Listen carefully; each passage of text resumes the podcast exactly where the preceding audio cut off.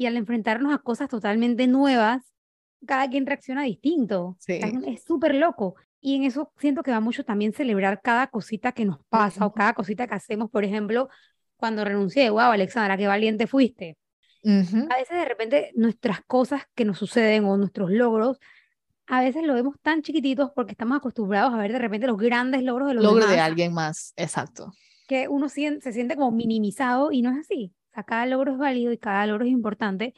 Y en estos procesos de renunciar y de hacer algo nuevo y de emprender y todo lo demás, es súper importante celebrar cada logro, porque si uno no celebra cada logro, uno va a sentirse opacado o minimizado por la persona que está cinco Claro. pasos arriba que tú.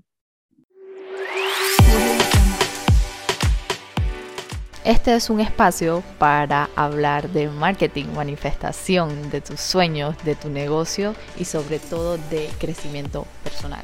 En este espacio te estaré compartiendo experiencias, historias y aprendizajes que vamos adquiriendo en este proceso, en este camino de tener tu propio negocio online. Y no solamente estaremos hablando de negocios, sino de todo un poco. Why not? Just drop it here y no nos guardaremos ningún secreto. Aquí te estaremos compartiendo todo lo que hay detrás de un post con tu host, Lily Su. Hello, hello y bienvenidos a otro episodio más de Detrás de un Post. Y en este episodio mega, mega especial me acompaña una querida colega, amiga, Alexandra Rodríguez, quien es creadora de contenido y emprendedora o lo que me encanta llamar una empresaria digital. En estos 60 minutos conversamos un poco de su experiencia como creadora de contenido, cómo ha sido esa transición de renunciar a su trabajo corporativo y dedicarse full time a su negocio digital. Además tuvimos conversaciones muy profundas de cambios en su vida, cómo lo ha afrontado de una manera sostenible y sana. También conversamos de diferentes aprendizajes y experiencia que ha tenido con los años como creadora de contenido y realmente es una conversación muy, muy honesta, transparente, pero profunda, sobre todo divertida, acerca de cambios, transiciones y sobre todo cuando quieres dedicarte 100% a hacer esas cosas que te apasionan, esas cosas que te llaman. Así que sin más preámbulo, aquí va la entrevista. Quiero que sepa que Alex es una invitada mega especial en el episodio de hoy, porque además de vernos en redes sociales y constantemente estar pendiente una a la otra, nosotros nos conocemos de muchos, muchos años atrás y ahorita que ambas estamos en este mundo de las redes sociales y darnos cuenta que nuestro journey en mucho sentido es muy similar, pero a mí lo que me encanta es lo único y especial que es cada journey y obviamente este tema que vamos a hablar en el episodio de hoy es un tema que es como muy cercano a mi corazón y por eso quise invitar a Alex al podcast y um, empezar con quién es Alexandra. Hello, qué emoción estar aquí. No, de verdad que muchas gracias por invitarme. Me siento súper honrada. Es primera vez en mi vida que hago esto. Es primera vez que me invitan a un podcast. Es primera vez que me entrevistan. La verdad es que no sé qué esperar. no, pero súper feliz de estar aquí. Y sí, ahorita que lo, que lo mencionas, de verdad que tenemos journeys súper similares. Y Sí. bueno, ahora que me preguntas quién soy yo, realmente es una pregunta bien difícil. Pero bueno, soy Sí. panameña, tengo 29 años. Cuando me preguntan quién soy yo, no me gusta decir tipo, soy creadora de contenido, soy esto, soy aquello, porque siento que muchas veces como que la sociedad espera que nos definamos por nuestras profesiones o por lo que hacemos. Y realmente yo no siento que sea como algo en ese sentido, pero si me preguntan, sí, me dedico a las redes sociales, soy creadora de contenido, creo contenido para mi cuenta de Instagram, para marcas, empresas. Recientemente empecé como a emprender en ese mundo. Así que sí, esa soy yo. Bueno, para los que no saben, Alexandra es creadora de contenido, pero obviamente no me quiero adelantar a mu- muchas cositas porque sí me gustaría que la misma Alex contara su historia. Así que vamos a empezar con algo tan básico como antes de ser creadora de contenido y emprendedora, cuéntanos de tu background. ¿Qué estudiaste? ¿A qué te dedicabas mucho, mucho antes de las redes sociales?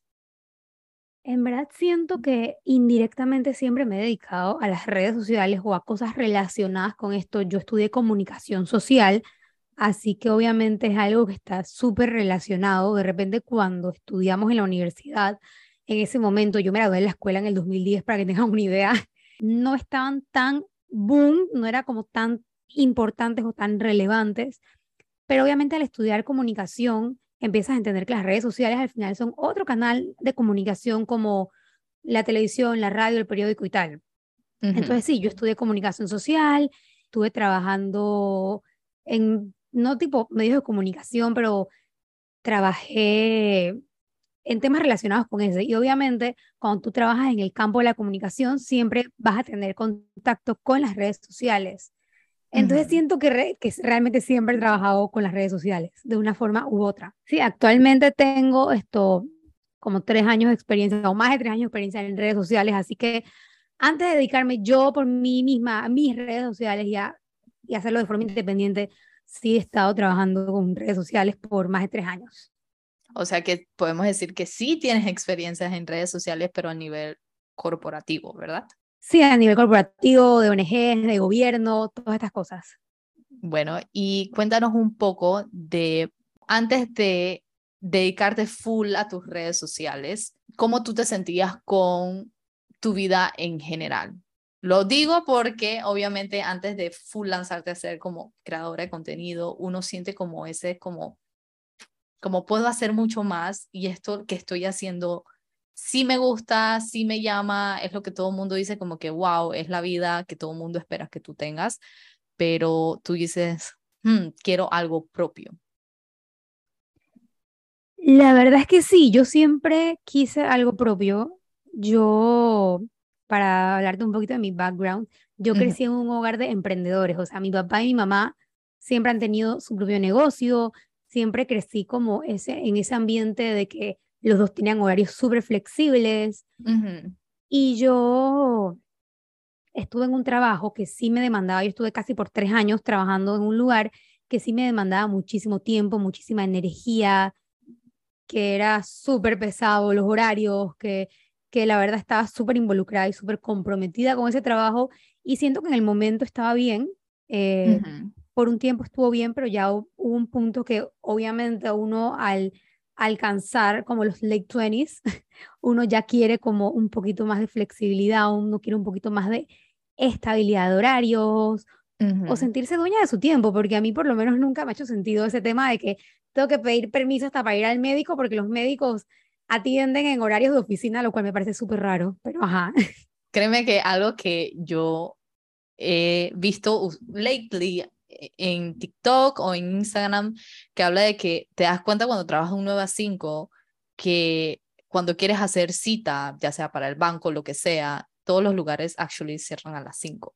Entonces tú no puedes hacer nada dentro del mismo horario porque estás trabajando igual que ellos. Entonces como que choca muchísimo em, que no haya tanta flexibilidad de tiempo en un trabajo corporativo de oficina como, como todos creíamos. Y creo que cuando tú entras a trabajar en una oficina llega como, no sé si es porque es de nuestra generación, como que es, la, es lo que se esperaba o que todo el mundo te pintaba como que, como que ser esa como, como empresaria de oficina y que te vista y, y es como cuando sales de la universidad y entras a trabajar en una oficina es como ese rush de adrenalina y de excitement, como que voy a verme toda ejecutiva y así, ya está y luego ves como la realidad de qué es trabajar en, el lado corporativo, es que se reduce mucho de tu tiempo personal y de alguna manera el trabajo corporativo take over tu vida completa. Para mí eso fue uno de los breaking points, eh, um, además de que yo sentía que podía hacer más y que lo que yo estaba haciendo no llenaba completamente como mi propósito, porque era como que, como ese itchiness, como esa cosquillita, como que, como que te la quieres sacar, como que yo sé que puedo hacer más, pero no sé qué es, pero sé que puedo hacer mucho más. Y para mí ese fue uno de mis breaking points y también el hecho de que no había tanta flexibilidad de tiempo. Obviamente, súmale la pandemia y que todo el mundo trabaja remotamente. Para mí ese fue uno de mis breaking points para por qué renuncié. Y cuéntame cuál fue el tuyo para decir, sabes que me voy a lanzar full a mí. Sí, 100%. Y creo que para explicar esto tengo que irme un poquito más hacia atrás. Yo estuve en este trabajo que te dije casi tres años era un trabajo en el gobierno que era un trabajo súper pesado, que tenía que estar de aquí para allá en giras, en actividades, en reuniones, no paraba pie en la oficina. Y eso era algo que me gustaba mucho, me gustaba mucho estar súper, súper activa. Y obviamente al consumir tanto de mi tiempo, yo dije, no, ya esto ya no es para mí. Yo entré a ese trabajo cuando tenía como 26 años, obviamente estaba súper más, o sea, era un trabajo como papelados, por así decirlo. Y no es, que, no es que es una vieja, pero tú me entiendes, para gente que de repente tiene un poquito más de energía, que, está como en ese flow de lo que venga, todo terreno, y era muy así.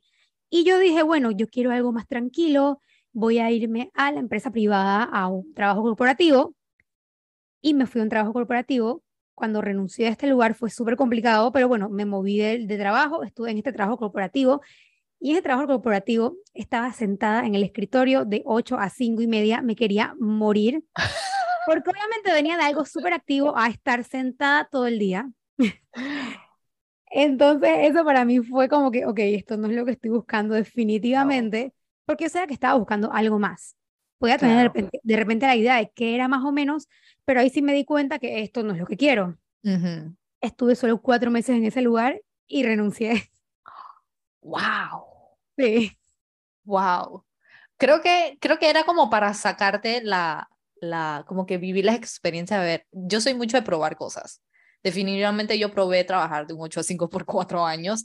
Lo que me gustaba era que todos los días había, o cada cierto tiempo había como algo nuevo, había algo exciting about it y era como reuniones aquí y allá y verse ejecutiva. Eso es lo que me gustaba, pero también habían etapas donde literal me sentaba de 8 a 5 de la tarde y no me movía de esa oficina y era como asfixiante y era como que no, como que esto no puede, la vida no, no se puede tratar, tratar de esto, o sea, como que esperar que llegue a las 5, marcar el reloj y salir corriendo para un happy hour o salir con tus amigas o literal arrastrarte hasta el viernes y como disfrutar tu fin de semana. Para mí era como que, como que una cosa no, no hace sentido y creo que me sorprende muchísimo que literal en cuatro meses tuviera dicho, esto no es lo mío, me voy. Total, yo creo que es eso, me tenía que quitar como esa espinita de probar si en realidad esto era o no era. Eh, y es, es, totalmente cierto lo que tú dices, yo me arrastraba hasta el viernes y, tan, y ni siquiera era como que salir a las cinco y media a ir al happy hour a, a verme con mis amigas, no, era a las cinco y media a meterme a un tranque de una hora para llegar a mi casa, lo cual me parecía miserable y triste. Sí. Porque obviamente yo cuando llegaba a la casa dije, ah, bueno, voy a hacer ejercicio, voy a cocinar, voy a no sé qué, y no tenía energía para nada. No. O sea, tal vez no hayas hecho algo a nivel físico, o sea, de moverte de un trabajo donde tú estabas activamente aquí para allá, que tal vez no te muevas de un 8 a 5 sentado en una oficina, pero mentalmente te drenas. O sea, ya cuando llegas a la casa, o sea, súmale las 8 horas que tuviste sentada enfrente de una computadora a una hora y media más de tráfico y después llegar a casa para hacer algo para ti, pero como, como ¿Cómo realmente tienes la energía de hacerlo si estás tan drenada que dices, no puedo? Exacto, y a veces ni siquiera era hacer algo para mí, era dije, bueno, vamos a cocinar para el día siguiente, o hay que ir al súper, o cosas así, pues que ni siquiera son como para mi bienestar, o sea, sí son para mi bienestar indirectamente, pero ajá, tú me entiendes. claro. no, no, no, pero, pero estoy en shock, cuatro meses. sí, entonces, y te imaginarás, yo toda la vida estuve en este ambiente de que mi mamá podía irme a buscar a la escuela, eh, podíamos irnos a comer un helado después de la escuela, o sea, tenía tiempo para hacer esas cosas. Y yo al vivir esta vida que de repente era muy todo el día en la oficina y no tenía tiempo para más de tres y cuatro cosas, era un shock. Sí, yo creo que es, es como creciste viendo a tu mamá teniendo esta flexibilidad de tiempo, dices como que si fue, para mí es como tu mamá tal vez es de esas personas que consideramos expanders en tu vida y es como que tú veías lo que era posible para ella, tú dices, sabes que si fue posible para ella, ¿por, qué no es posible para mí? Pero yo creo que en esta vida estamos como probando diferentes experiencias para ver como que yo soy mucho de probar para ver como que hmm, si la gente dice de que trabaja en la oficina o eso sí lo experimenté que estar en un puesto donde tienes un título, como el, como la gente te ve como que, wow, sobre todo viniendo de, como de papás inmigrantes y como todo este background, que la gente te ve como que, ¡Ah! tu hija es abogada, tu hija es doctora y tu hija es, yo no sé, y títulos grandes y tú en tu cabeza es como que no hace sentido las etiquetas, pero para los papás es como que es importante. Entonces es como que, como que, ok, voy a probar esta vida corporativa porque todo el mundo habla de que es amazing, pero es como que ellos son de esa generación que piensan que tener un trabajo, una empresa, una oficina donde tú escalas es lo ideal. Pero venimos nosotros de esta generación que es como que mm, no necesariamente es así. Después que renunciaste, ¿cómo fue ese proceso de renunciar? O sea, cuéntanos ese roadmap o más bien como ese roller coaster emocional que es tomar una decisión de renunciar, renunciar y es como que, ajá, el after, ¿qué pasa después? Me da risa porque a mi alrededor, o sea, yo un día dije, oigan, voy a renunciar, le dije a mi mamá, le dije a mi novio, oigan, ¿saben qué? Voy a renunciar. Y todo el mundo se quedó como que, ¿qué? O sea, para mí fue tan sencillo, como que, ah, sí, hola, voy a renunciar. Lo, lo acabo de decir. ¿Y cuándo decidiste? Hoy. o sea, fue súper gracioso, porque obviamente para todo el mundo renunciar es como una decisión tan grande que obviamente si tienes hijos, si tienes mayores responsabilidades, es algo súper life changing, pero para mí fue como que, ¿sabes qué? Voy a renunciar. Y si no me funciona, me consigo otro trabajo. O sea, para mí siempre en mi mente fue como muy ligero y muy fácil, porque yo sabía que las cosas se iban a dar. Y si no se daban, bueno, mañana consigo otro trabajo, que digo, ojo, tampoco es tan fácil. No me, no me... No, lo hace sonar como, como, como, como tranquilo. No, no digo que sea fácil, pero lo hace sonar como que, como que tranquila, como que it is what it is, o sea, como que no es un challenge, no es el fin del mundo, uno, las oportunidades vienen, uno las busca y lo hace sonar como, o sea, sé lo que quieres decir, lo hace sonar como wow. Digo, yo estoy clara en que yo estoy en una posición de repente privilegiada en la que no tengo hijos que alimentar más que dos perros. Sí me ponía un poquito nerviosa que nosotros tenemos una hipoteca pero yo, yo hice un poquito mis cálculos como que, bueno, mi liquidación, no sé qué, puedo estar tranquila y segura por tanto tiempo. O sea, obviamente me preparé, no fue una cosa como que me tiré al agua sin un solo centavo, pero tampoco es, sí, siento que fue ese proceso como que hay gente que dice, tienes que ahorrar tu salario tres meses para poder renunciar, porque no sé qué, eso es un ahorro muy grande. Yo no tengo mi salario tres meses en ahorros, olvídate. Pero sí di como ese saltito de fe porque obviamente sabía que también, o sea, que tampoco me iba como a morir de hambre, y eso obviamente es una claro. posición de privilegio. Sí. Y es algo que obviamente eh, debo reconocer. Yo sé que, que si mañana no tengo un solo centavo, yo le digo a mi novio, oye, mira esto, necesito pagar esto, necesito esto, mira, apóyame aquí. Obviamente él tampoco está en una situación en la que me puede mantener. Claro. la gente, en TikTok la gente como que, ay, sí, tienes suerte que tu esposo te puede mantener. Falso. Pero también puedo, tengo una mamá a la que puedo llamar, disco y mamá, mira, me falta tanto, ay, préstame aquí, yo te lo devuelvo. O sea, estoy en esa situación en la que yo sé que no me voy a morir de hambre. Sí, no, coincido, coincido full contigo en ese sentido de, de estamos en una posición privilegiada de, en el sentido de apoyo. No solamente económicamente, sino emocional y moralmente en mucho sentido, porque renunciar hay como esa duda de qué tal si las cosas no, porque la mente siempre es como para prepararnos en worst case escenario, dije, qué tal si las vainas no salen como es, y tú dices, ok, pero qué bonito que tú puedas dar ese salto de fe no sola, como que sabiendo que das ese salto, pero te sientes acompañada en el sentido de tu novio, o en este caso ya es más bien prometido, y tu familia, porque créeme que tomar una decisión de renunciar, imagínate que tu familia no te hubiera apoyado, tú digas, estás loca, ¿qué estás haciendo? Porque sé que no es el caso de todo mundo que renuncia, porque renunciamos tal cual como dice, estamos privilegiados en el sentido no solamente de apoyo, sino que también no tenemos responsabilidad, o sea, boca que alimentar más que a la de nuestros perros, pero, pero aparte de eso es como, ¿sabes? Estamos en nuestros 20 no tenemos tantas responsabilidades, más que ciertas cosas como una hipoteca, una tarjeta de crédito que pagar, pero después de ahí es como, ok, no hay, no hay tantas cosas que hay que pesar a la hora de una decisión como renunciar a tu trabajo, decir, ok, voy a apostar a mí. Y cuando lo haces, obviamente, no es que de una vez te empieza a llover dinero, sino es como, es algo que toma tiempo construir, sobre todo en redes sociales. Y creo que algo que yo he aprendido es que en redes sociales las cosas que se construyen no y creo que es lo que me gusta de tu contenido. No siento que lo estés haciendo para ser viral, no siento que lo estés haciendo como para hacer trending, sino que realmente estás construyendo algo como a largo plazo, no simplemente como hobby o como que, ay, quiero ser viral o quiero ser una influencer ahora y bueno, a los 40, 50 veo que qué hago con mi vida, sino es como que no, quiero compartir mi vida a través de las redes sociales y siento que con el tiempo, y eso es lo que las personas no entiendan a veces, es que en redes sociales tú construyes no un, un personaje, no como un character de una película, sino realmente vas mostrando tu esencia, pero esa esencia se va como construyendo. Transformando. Exactamente.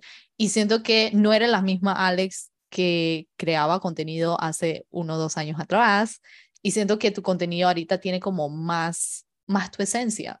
Como que... Sí. Me gusta más. Ah, y a todo esto, esto no lo dije pero Alexandra y yo no conocemos mucho, mucho de atrás de antes de ser creadora de contenido, éramos maquilladoras. Creo que desde antes de ser maquilladoras. Sí, no, no, pero en redes sociales, a nivel de redes sociales. quién éramos en redes sociales, obviamente nosotros nos conocimos, ok, esto no lo, no lo hemos hablado, qué locura. Nosotros nos conocimos a través de otra persona que era la roommate de Alexandra, pero era mi coworker. Yari fue la que nos presentó y Yari hablaba muchísimo a Alexandra. Yo, ¿quién es esta Alexandra? Y Yari hablaba de sus roommates y yo, ¿quiénes son estas dos roommates de ellas? Y no me acuerdo cómo fue, pero nos conocimos, nos seguimos en redes sociales.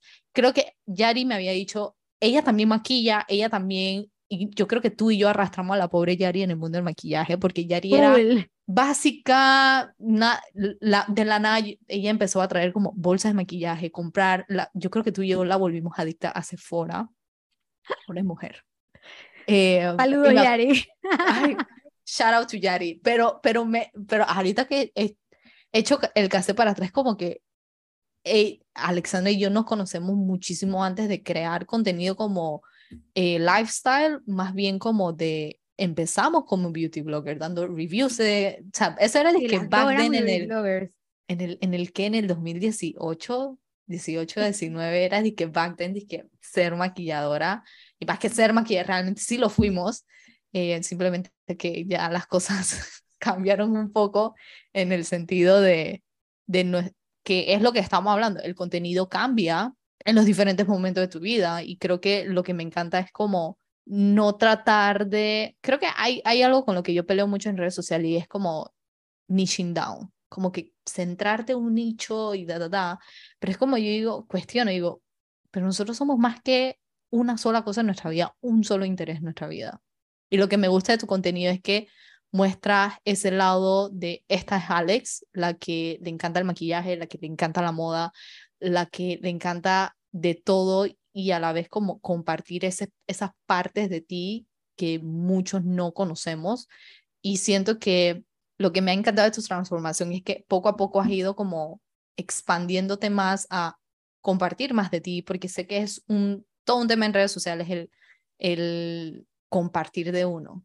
Sí, totalmente, y gracias. Pero sí, la verdad es que para mí, o sea, yo, yo sí soy full creyente de que las experiencias humanas de cada quien pueden abordar mucho a la vida de los demás. Y ese es más o menos como el propósito detrás de mis redes sociales, como que compartir las cosas que me gustan, porque de repente lo que es obvio para mí, que es algo tan diario para mí, para ti de repente no lo es. Por ejemplo, hoy grabé una recetita, antes de sentarme aquí, eso grabé una recetita de mi yogurt bowl, que es algo tan sencillo, es poner yogur, echar frutas, ponerle granola y ya, pero me lo, han, me lo han pedido tanto que yo como que, ok, vamos a grabar la receta del yogurt bowl, que para mí es la cosa más simple y yo puedo pensar que para todos los demás es tan simple como para mí, pero al parecer no. Entonces yo creo que eso es como lo bonito de las redes sociales, que entre nosotros podemos como enriquecernos y, y compartirnos cosas que de repente para unos son tan cotidianas, pero para otros son y que, wow, les hacen el día. Sí, Eso es lo que, lo que me encanta de tus redes, que muestras como esa sencillez de, y esto es lo que yo hago todos los días y puede verse y sonar, o sea, para uno puede verse como sonar aburrido, como que esto es lo que yo hago repetitivamente, tal vez el yoga es lo que tú haces todos los días, pero el día que tú lo subes en redes sociales es que es como que lo voy a mostrar. Y creo que lo que me gusta es como lo estás haciendo en el, a plazo largo. Es como que mostrar es el día de mañana, eh, ahorita sé que estás planeando el tema de la boda y estás compartiendo todo acerca como de ese proceso y siento que es algo que se nos olvida. A mí, por lo menos a mí se me olvida muchísimo esto de compartir esa parte de mí que a través del podcast sí lo he hecho mucho más de, miren, esto es lo que yo siento y creo que hay una parte de, a mí me encanta romantizar todo, pero a la vez, a la vez soy muy honesta en muchas cosas por las que paso y siento que en ese norte y es por lo que yo estoy apostando más en redes sociales, esa transparencia, esa honestidad brutal que, que se necesita de no romantizar las cosas siempre, sino como que, hey, miren, es pretty lo que uno ve en redes sociales, es cool lo que uno ve en redes sociales y creo que hay gente que romantiza mucho porque obviamente todo el mundo comparte esa parte de renunciar, pero hay otra parte que yo siempre he dicho, a mí lo que me costó fue desligar o más bien quitar ese vínculo de mi identidad con mi trabajo, que para mí fue muy difícil. No sé si a ti te pasó eh, ahorita que renunciaste. A mí creo que después del año de haber renunciado fue como que, conchale, todavía muchísimo de mi identidad está amarrada a la, a la yo de abogada, a la yo de trabajar de un 8 a 5. Y para mí fue como difícil como terminar de cortar esa parte de mí, como despedir esa parte de mí, esa versión de mí. Y no sé si como que a ti te pasó, porque todo el mundo habla del antes y después, de, el, el antes y el durante cuando uno renuncia, pero nadie habla del después. Mira que a mí realmente no me pasó y puedo entender por qué a ti sí te pasó, porque por ejemplo en la carrera de abogada, o sea, uno es abogado, es como un doctor. Sí. Yo pienso que, la que ligan mucho la identidad de la persona a su profesión, pero en mi caso yo soy comunicadora social, era social media manager, era copywriter, son cosas que mucha gente no entiende, entonces automáticamente la gente no me ligaba como con esta profesión porque la gente realmente no la entiende o, o por ejemplo, ahora ves que en muchas empresas te dicen que quiero un community manager, pero haga diseño gráfico, pero haga no sé qué, pero haga ta, ta, ta, ta, ta, o sea, no es lo mismo como decir una carrera de doctor, una carrera de abogado. Sí, es como, como, ay, es un trabajo creativo. ella, ella escribe cosas, ella está en el celular. Ajá, ella toma fotitos y graba videos y sabe de redes, pero ajá, no es una profesión real.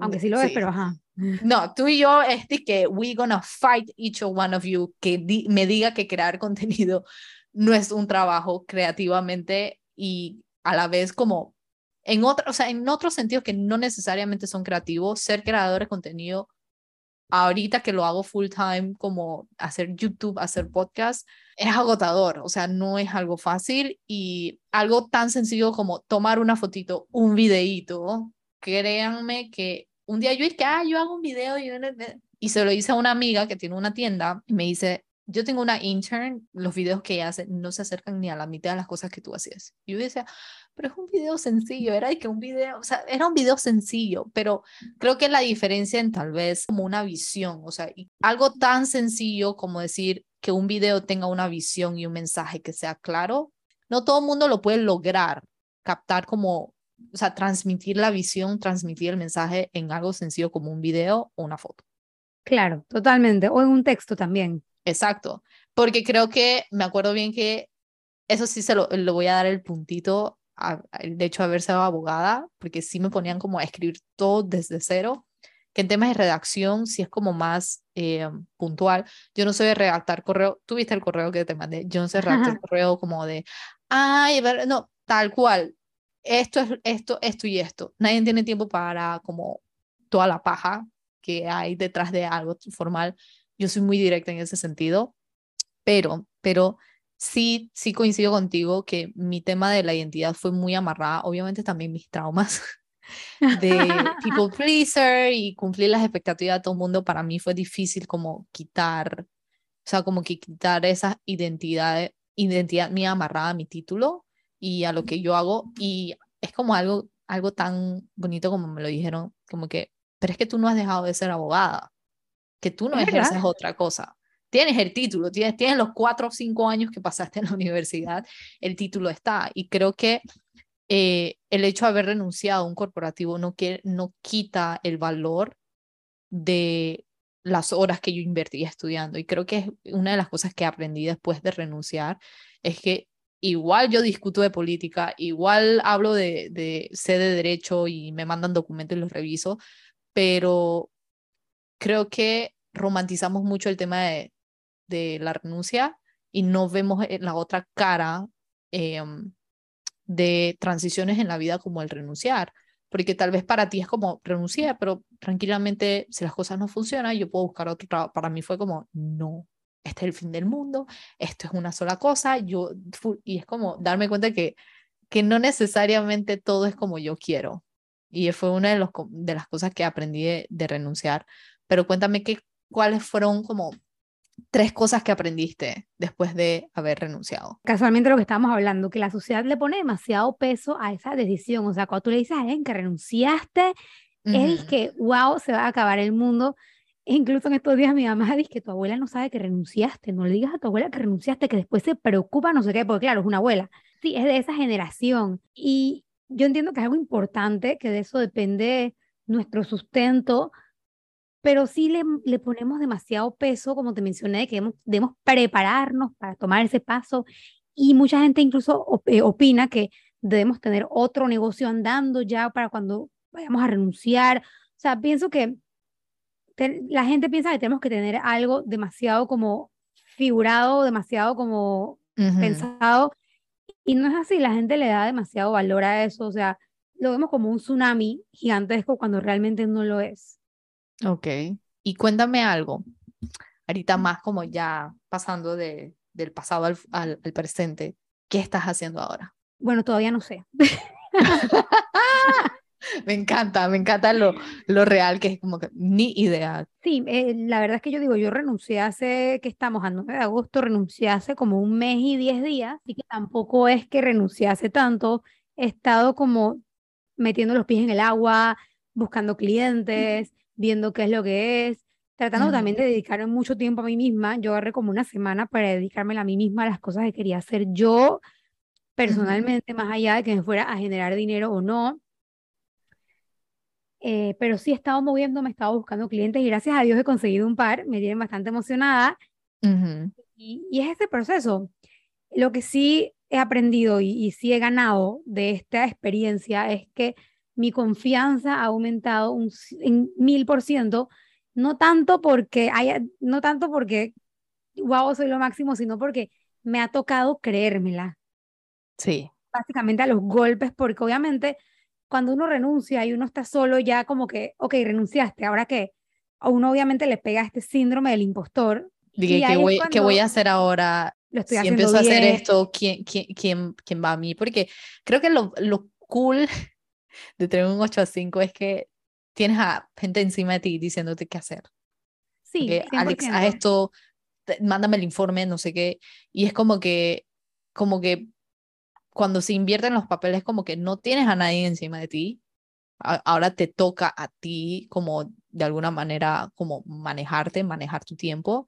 Y es como, como que hacer management contigo misma, pero ¿cómo lo puedes hacer si no sabes qué estás haciendo, cómo saber, o sea, como que tener esa confianza de, ¿sabes qué? Yo confío en que yo puedo como figure out things in the way, de que no sé hacer esto, bueno, lo Y creo que no todo mundo entra con esa mentalidad de lanzar un negocio digital o emprender, como que, ok, si no sé algo, lo veo en el camino. O sea, todos queremos entrar preparados con toda la estructura.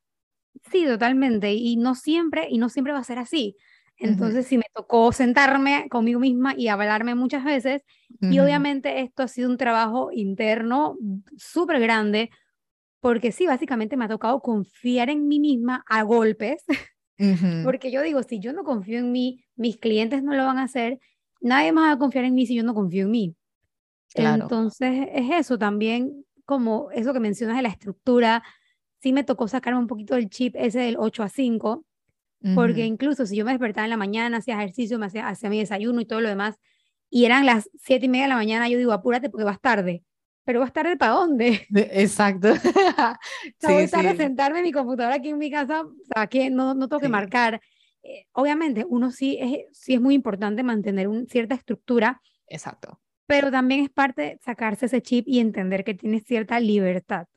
Y es algo que ya he ido como canalizando poco a poco, porque al principio sí era un caos. Era de que. Dios mío, estoy tardísimo, son las nueve de la mañana y no me metí a la computadora, ¿qué es esto?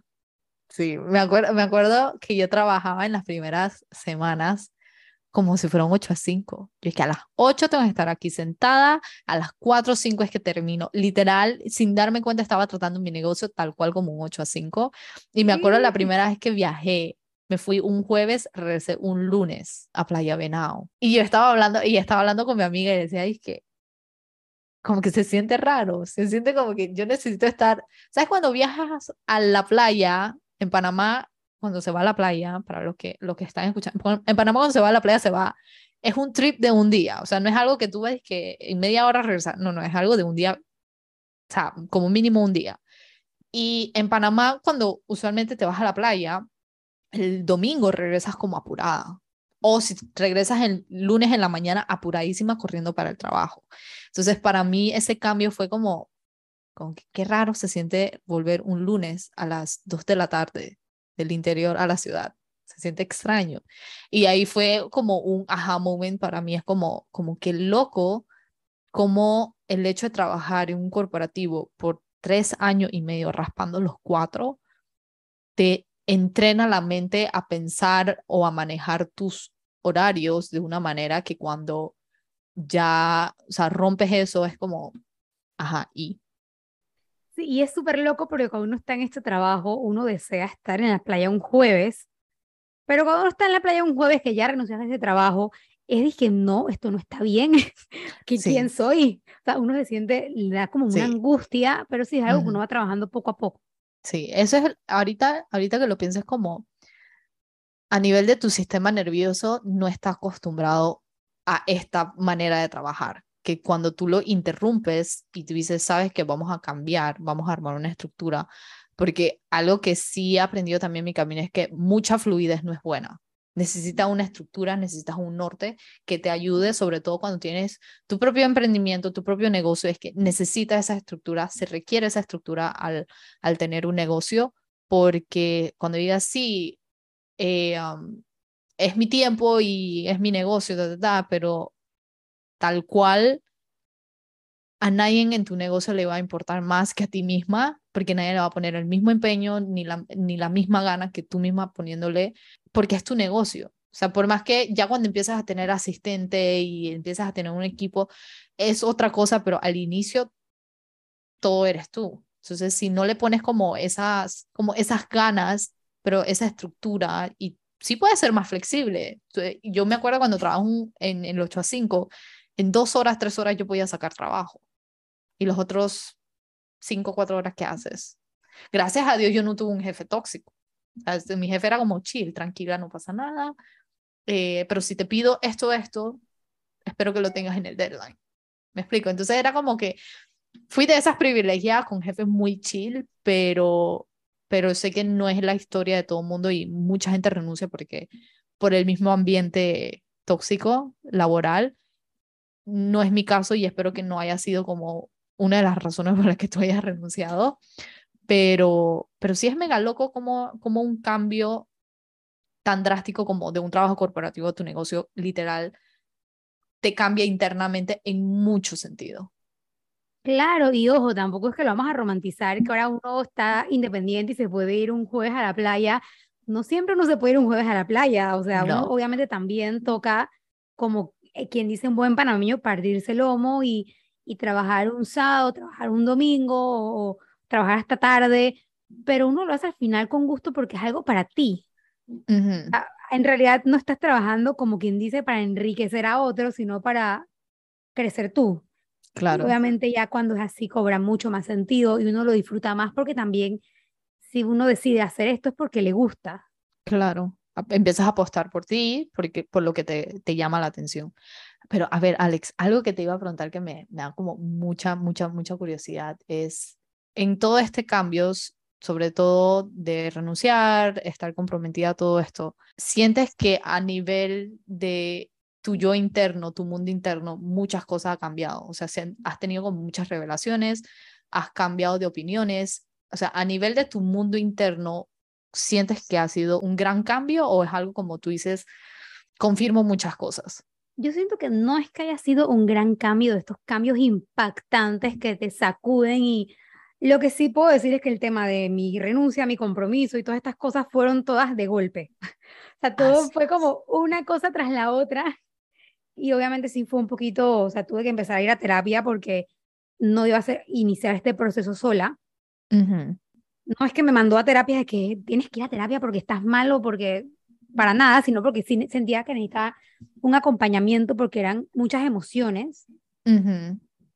Pero sí siento que todo ha sido muy fluido porque, como te dije al principio, fue algo que siempre quise hacer y es algo en lo que he crecido y es, algo que, que sí siento que resulta bien natural sobre todo por la reacción de mis papás, que obviamente a uno a los casi 30 años no es que uno dependa de las decisiones o de las reacciones de sus papás para hacer algo, pero sí me dio mucha tranquilidad que ellos estuvieron muy tranquilos. Sí. Mi novio estuvo súper tranquilo también.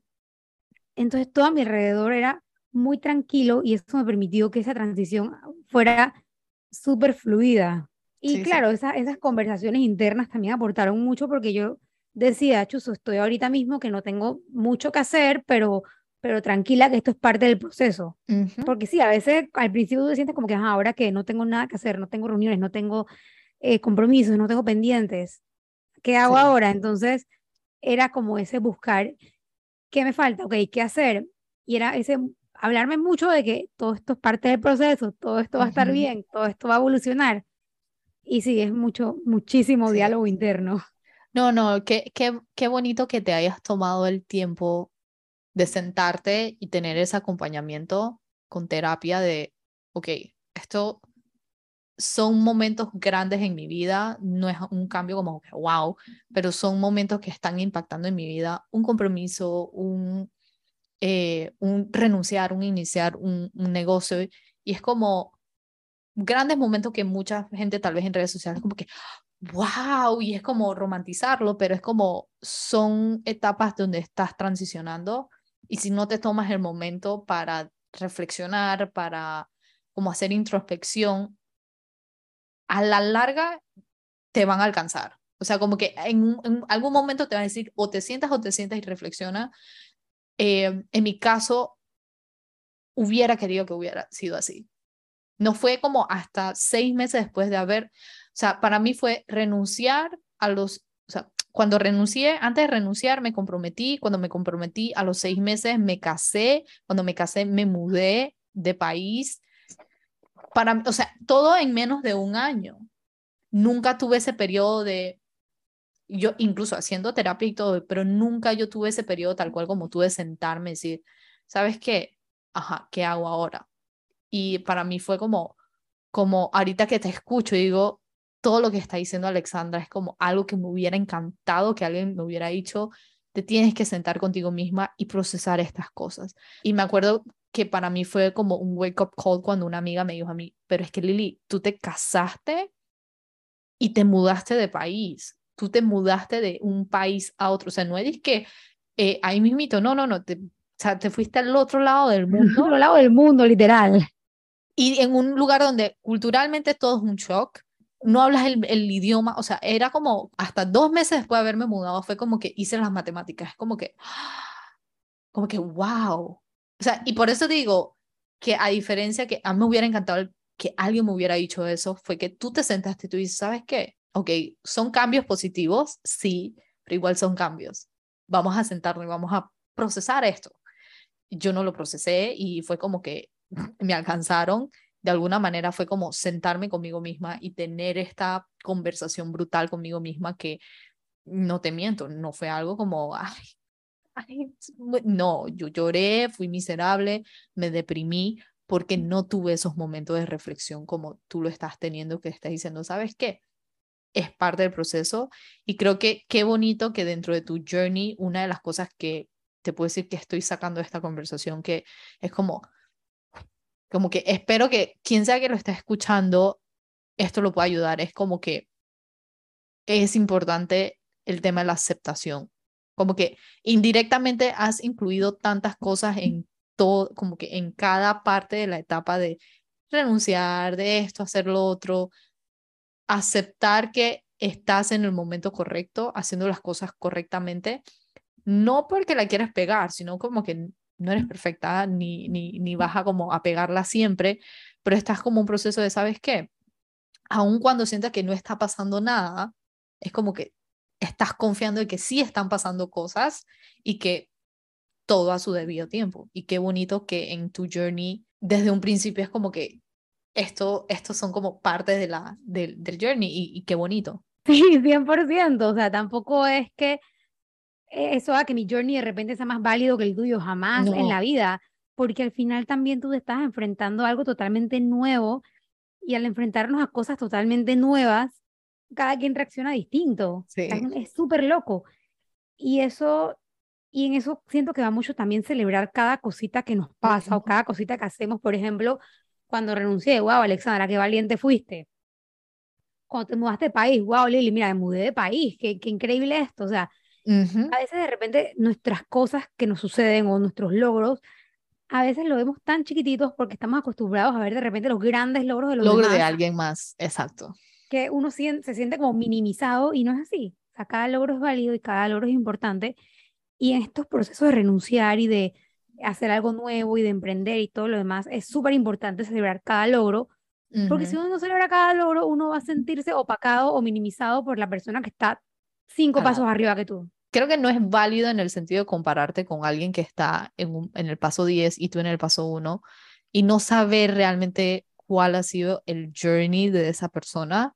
Y creo que tal cual tenemos experiencias similares y algo que siempre he dicho que podemos tener experiencias similares, pero la interpretación y el detrás de, de todo eso es completamente diferente para cada quien y por eso es que me gusta como que tal vez mi journey para mí ha sido un, un chin caótico, pero de ese caos yo he aprendido tantas cosas que como que lo atesoro mucho y por eso es que me gusta, por eso dije, sabes que quiero traer otra historia que tengamos experiencias similares, pero no necesariamente es igual. Y por eso es que me gusta como historia que se acerquen muchísimo a cosas por las que he pasado, pero me gusta verlo desde otros lentes que no necesariamente vienen como de los míos. Y me encantan los lentes como, como con ese lente, cómo ves las cosas. O sea, siento que da esa paz de que todo va a estar bien. Que en mi caso me hubiera encantado tener una amiga que, me, que, que haya pasado por esto y que me hubiera dicho, man, tranquila, todo va a estar bien. Como que puedes, no, creo que las historias de renunciar usualmente vienen con un ching de drama y caos. Y siento que el tuyo no, no fue así. Es como que hay otra, hay otra manera de hacer las cosas que no necesariamente impliquen dramas y caos. Sí, totalmente. Incluso hace poco me preguntaban mis amigas y me pregunta de repente mi mamá, me preguntan las personas a mi alrededor, que cómo te, te ha ido con, con este proceso. Yo, bueno, no me he muerto. Y ese es como el mensaje más grande que yo puedo sacar de todo este journey es, no te vas a morir, literal. Sí, sí, sí, no, coincido contigo. Coincido. Para mí se sintió como, al principio es como un salto de fe, pero yo no veía como la red como no veía la red, sí sentía como que en algún momento me voy a morir. Pero yo creo que por eso comparto esa, ese lado mío de que es un chin caótico, pero tal vez el de otras personas no es caótica y, espero que las personas que estén escuchando se puedan llevar eso, que hay diferentes formas de atravesar la misma experiencia y que no todo necesariamente va a ser caos o drama, que hay una manera de cuando ver las cosas con más, con más fe, con más aceptación de que todo va a estar bien, pero también confiando de que, de que también tienes la capacidad. Y creo que esto tal vez no lo digas en voz alta, pero sí siento que es como una parte de ti. Tiene esa creencia, esa seguridad de que eres muy capaz. Que, ok, si esto no sale, tranquilamente se busca algo más aparte, pero creo que no todos tenemos como esa, como esa capacidad de confiar, que obviamente no digo que es algo que tú tienes como un don, un talento regalado del mundo, sino es algo que sí siento que es algo que te has tomado el tiempo de trabajar y se nota.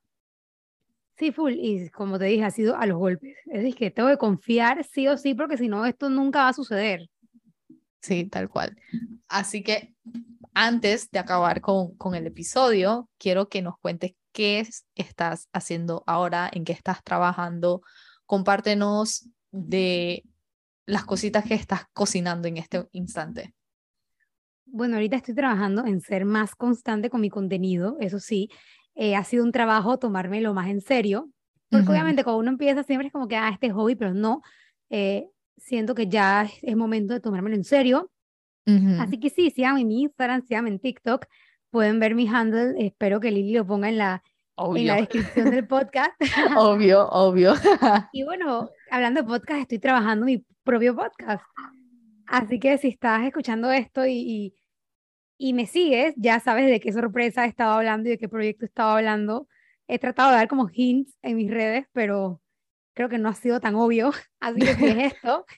No, no, no, qué felicidad. O sea, para mí, obviamente, ya yo tenía, ya yo más o menos sabía, porque antes de iniciar la, la, la grabación del episodio, sí como que me contó, pero no, qué felicidad. Yo soy full creyente de que los podcasts tienen esta magia de poder transmitir cosas que a veces en redes sociales, eh, plataformas como TikTok o, o, como Instagram no son suficientes como para tener esa cercanía que tal vez a través de un podcast uno sí lo puede tener. Y no, qué felicidad, qué emoción por, por, este, esta, por este nuevo journey, porque al final el día es un nuevo journey, viene con sus retos, viene con todo, pero, pero qué, qué, qué bueno por ti, Alex, qué bueno por ti. Sí, estoy, en verdad estoy emocionada, espero que sea un proyecto que les guste mucho.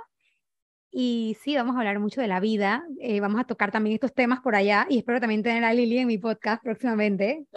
Claro que sí. ¿En qué norte va ese podcast? ¿Cuál es la intención detrás del podcast? Es como un diario personal.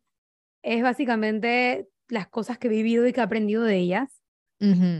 Y es eso, hablar de la vida, hablar del trabajo, hablar del amor, hablar de las emociones, hablar de todas esas cosas que de repente están muy presentes en nuestras vidas, pero que no nos sentamos a reflexionar. Mm, me encanta, me encanta. Me encanta esos podcasts tipo diarios personales que uno comparte como ese detrás de cámaras que no necesariamente estás mostrando tu cara en la cámara, sino estás hablando de una manera más genuina que no sé si a veces cuando uno mostramos, cuando nos estamos grabando en cámara se pierden muchas cosas, pero cuando uno lo hace como a través de podcast, como hay otra, hay, hay, hay algo. una magia, es, a mí me encantan los podcasts porque puedo eh, fregar mientras escucho un podcast, puedo doblar ropa mientras escucho un podcast, puedo hacer cosas que no me gustan más agradables gracias al podcast. Y, y sí, es, es, eso, es mucho eso de hablar cosas que de repente todos estamos viviendo o todas estamos pasando y que de repente una se siente sola pasando X situación y una después cuando escucha este podcast se da cuenta de que, en verdad, no estoy sola, a esta otra persona le está pasando lo mismo. Y ahí te das cuenta que hay muchas más personas que están pasando lo mismo y así. Y esa es como más o menos la intención detrás del podcast. Ay, no, qué bueno, qué bueno, me encanta. Así que antes de terminar, la última, última pregunta, que es algo que sí me encantaría que compartiera, son tres cosas que le diría a esa persona que está pasando por alguna transición en su vida, ya sea eh, renunciar, ya sea algún cambio como cambiarse de país, cambiarse de ciudad, cualquier transición que esté pasando una persona, ¿qué le dirías? ¿Qué le aconsejarías? Tres cosas que le aconsejarías. Yo pienso que la primera es que hagas una pausa y des un pasito hacia atrás y trates como de ver el panorama completo, porque de repente cuando uno ve el panorama completo, uno se da cuenta que muchas veces nos ahogamos como en un vaso de agua. Entonces esto nos ayuda a ver que realmente no es tan grave. La segunda sería que no te preocupes por el que dirán. Porque se nos enseña, o sea, o sea, la verdad es que hemos sido creados en este sistema que se nos enseña a trabajar para otros y, y para muchos, o sea, para muchos es algo difícil de procesar, de que, ay, esta persona va a renunciar, no sé qué. Pero en verdad es, es entendible que no lo entiendan. valga redundancia, es normal que las personas no lo comprendan. Y eso está bien, porque es, es, el sistema bajo el cual hemos sido criados. Así que no es necesario o no es, tras, o sea, no te preocupes por el que dirán realmente, porque es normal que no lo entiendan. Y la tercera, como les mencioné antes, no te vas a morir. Vas a pasar trabajo, de repente sí. Eh, puedes fallar también, pero al final no te vas a morir. Al final es un trabajo y, y parece mentira. Mañana te, pueden despedir de ese trabajo y entonces, ¿qué pasa? ¿Me explico? O sea, no... que, o sea, creo que literal me has traído un flashback en esa última. Porque alguien me lo dijo así, como que tú te vas porque decidiste irte, pero el día de mañana, si te echan, no te van a, o sea, para mí fue como, como, como, como, como que, wow, me sentí menos culpable al renunciar, porque uno siente como ese nivel de culpa, si eres una people pleaser como yo, eh, sientes un poquito de culpa en, muchas en muchos sentidos, en muchas cosas. El hecho de que sientes culpable si alguien no entiende tu situación y es como que, pero es que deberías entender mi situación. Y cuando no lo haces, como que te sientes culpable o cuando te sientes culpable cuando, cuando te dicen eso, o sea, como que, como, como que, ay, estoy renunciando y es como, sientes que you are giving up. Como que estás, simplemente tiraste la toalla, pero no es porque estás tirando la toalla, porque es como, y eso me cambió la perspectiva a la hora de renunciar, fue cuando alguien sabiamente en la oficina me dijo, el día de mañana si esta gente te echa, ¿qué vas a hacer? es como que, ok, y creo que... Es verdad. Tal cual, o sea, como tú le diste, es como que, wow, o sea, es algo que la gente no se nos olvida y es que también existe esa probabilidad de que no puedan echar o no puedan como despedir de un trabajo. Sí, y siempre es importante tener claro el nivel de compromiso en el trabajo, pero al final es que it's just a job. Sí, cambia demasiado la perspectiva cuando dices es un simple trabajo y cuando llega a los 50, 60, echas el cassette para atrás y dices, ¿sabes qué?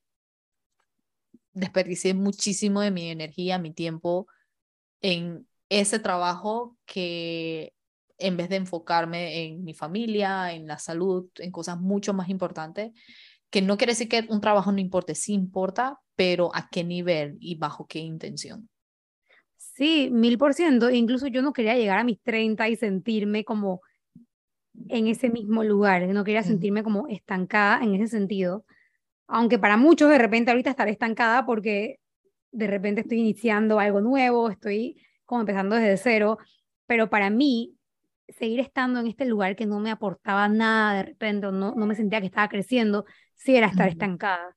Así que me enorgullece mucho llegar a los 30 como en esta nueva faceta. No, me encanta, me encanta. Pero bueno, ya nos toca como cerrar el episodio y no sé si quieras decir algo más, si tengas algún comentario antes de, de cerrar el episodio. No sé si, la verdad es que ha sido bastante, ha sido bastante largo, ha sido bastante interesante, ha sido bien divertido. Me ha encantado estar aquí. Y, bueno. y sí, en verdad, cada etapa de la vida es distinta cada cosa nos trae una enseñanza. Y ojo, no queremos decir que está mal tener de repente un 8 a 5. No. Mientras sea tu vocación, mientras sea lo que quieres, está bien. Al final lo importante es que vivamos bajo nuestros propios términos y no tanto bajo lo que nos dice la sociedad o no bajo lo que nos dicen lo que el deber ser o no tanto es lo que tenemos que hacer, sino lo que nosotros queremos. Y es importante que estas nuevas generaciones, tipo ahora los millennials, y la generación que viene está tomándole mucho valor a eso. Cuando yo renuncié, una persona en mi oficina me dijo, es que ya lo más importante no es el dinero. Y 100%, o sea, eso me llegó porque es verdad. Ahora vemos otras cosas como éxito, ya sea la libertad, ya sea la flexibilidad, y eso es súper, súper valioso. Así que hay bastante esperanza en las futuras generaciones de que vamos a estar viviendo como queremos y construyendo las vidas que realmente queremos vivir. Sí, no coincido contigo. Siento que somos, tal vez no la generación Z, que es como la de mi hermana y toda esta gente, pero yo siento que nosotros los millennials somos el breaking point entre una generación y la otra y somos como ese, como abriendo esos pasos, esos caminos de mostrar que, ok, está bien romper ese patrón con lo que crecimos y elegir diferente. Y está bien como elegir diferente, em, incluso cuando muchas personas no entienden lo que estamos haciendo, pero es porque estamos redefiniendo muchísimas cosas y no siento que sea nuestra generación, sino todas las personas que vienen en, o sea, de aquí a un futuro, redefinir y siento que es como la palabra, después de la pandemia, siento que ha sido como esa palabra. se ha empezado a redefinir muchas cosas. Redefinir qué es amor, redefinir, redefinir salud mental, redefinir qué es un éxito para ti, redefinir qué es dinero, porque dinero tal vez para nuestro papá era seguridad y estabilidad. Para ti, para mí, dinero no es seguridad ni estabilidad.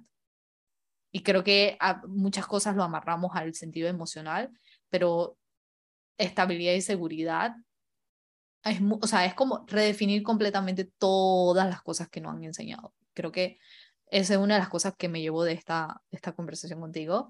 Y, y nada, me ha encantado tenerte. Qué honor que todo, absolutamente todo lo bueno, eh, he podido sacar de este episodio, de conversar contigo y eh, sobre todo el honor de, de tener como la primicia del lanzamiento del podcast. Así que esto no lo, no, lo, no lo pregunté, pero lo voy a preguntar, ¿cuándo se viene ese lanzamiento del podcast? Si todo sale bien, el día de mi cumpleaños voy a estar lanzando el podcast y vamos a estar hablando de todas esas emociones y todas esas expectativas que vienen con cumplir 30 años. Así que... Porque el día de mi cumpleaños cumplo 30. Ok, pero el día, fecha. Ah, mi cumpleaños es el 17 de agosto. Bueno, ya saben, para el 17 de agosto, Alex ya está lanzando su podcast. Igual estén pendientes de sus redes sociales para ver como los sneak peek. No tengo idea del nombre, ese, este, esta primicia no la tengo, pero ya eh, con el pasar de los días, eh, me imagino que ya sabremos. Así que... Y van a ver, van a ver. Bueno, ya me... bien, ya prontito. Bien, bueno, ya me despido y em, esto ha sido por hoy. Mil gracias por tu tiempo, Alex, me ha encantado tener, eh, me ha encantado tenerte aquí en el podcast y, y nos escuchamos en la próxima. Bye. Bye.